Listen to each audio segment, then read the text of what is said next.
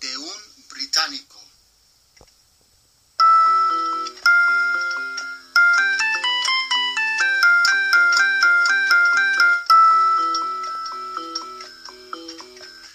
Podcasts en español nivel intermedio.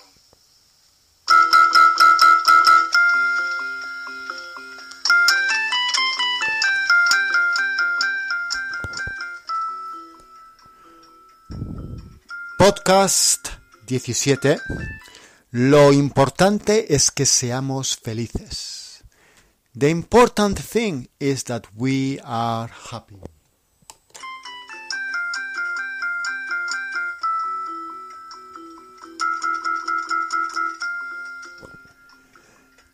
El objetivo de este podcast 17 es usar el presente subjuntivo. And you remember the present subjunctive, uh, we don't usually use it in English, but in Spanish we use it after certain triggers. So we are going to see some more examples. Empezamos con un poco de vocabulario. Aunque no visiten, although they don't visit, or even if they don't visit, ¿sí? Aunque no visiten, even if they don't visit, or although they don't visit, aunque, so aunque triggers the subjunctive, um, then um, es una pena que conozcan. It is a shame that they get to know. That's the subjunctive. Conozcan is the subjunctive of conocer. Es una pena que conozcan. It is a shame that they get to know. Me cuesta creer que sepa. I find it hard to believe that he or she knows. Me cuesta creer que sepa. So sepa is the subjunctive of saber, irregular. Um, and is triggered again by me cuesta creer que I find it hard to believe. See? So there are like certain expressions that trigger the subjunctive in Spanish. No sea más conocida, it isn't more known. No sea más conocida, it isn't more known. Hospitalaria is hospitable. Hospitalaria, hospitable. Me alegro que I am glad that me alegro que I am glad that this, uh, triggers the subjunctive as well. Cumplir el deseo, to fulfill the wish. Cumplir el deseo. Remember, this cumplir uh, is like um, to fulfill, but it's like in English to complete the wish. See? That's why we say also cumpleaños is the birthday, is when we complete years. Cumpleaños. So cumplir means to fulfill and also to complete. ¿sí? Pueda sentirse a gusto. They can feel at ease. Pueda sentirse a gusto. They can feel at ease. Ojalá que, I hope that, ojalá que, I hope that this triggers the subjunctive as well. Ojalá que triggers the subjunctive. Well, you can just say ojalá, hopefully. ¿sí? pero normalmente en text subjunctive. Ojalá que.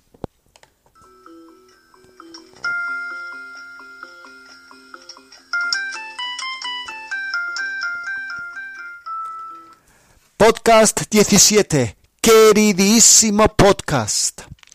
Creo que es importante que la gente entienda que Salamanca es una ciudad extraordinaria aunque no muchos turistas británicos visiten la ciudad.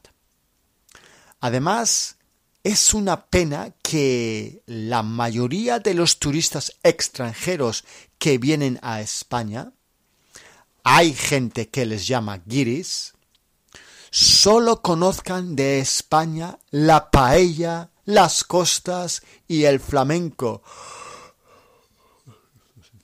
Lo siento. Y me cuesta creer que mucha gente no sepa que España es más diversa, multicultural y bonita de lo mostrado en guías de turismo. Por una parte, es terrible que no muchos turistas británicos visiten la preciosa Salamanca.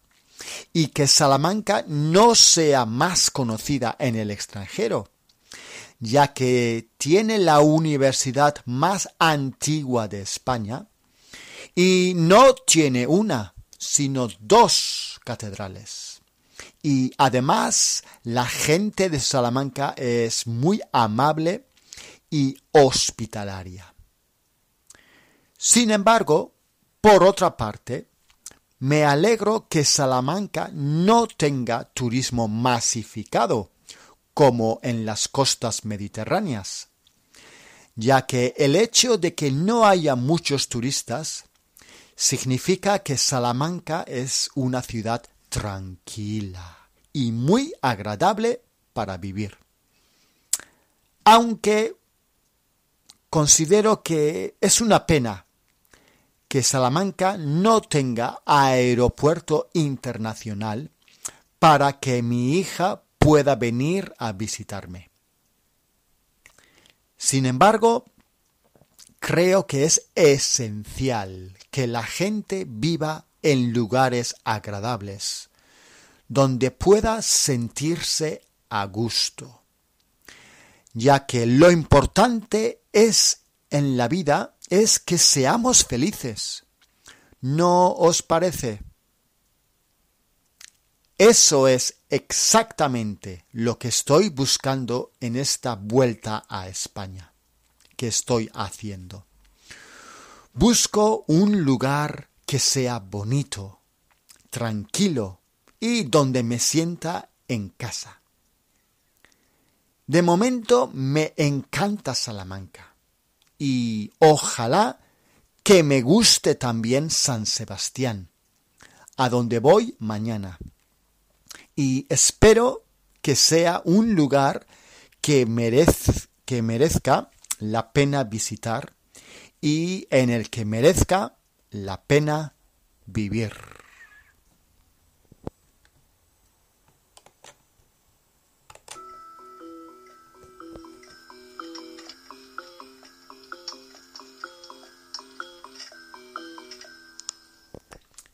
Este es el final del podcast 17. Lo importante es que seamos felices.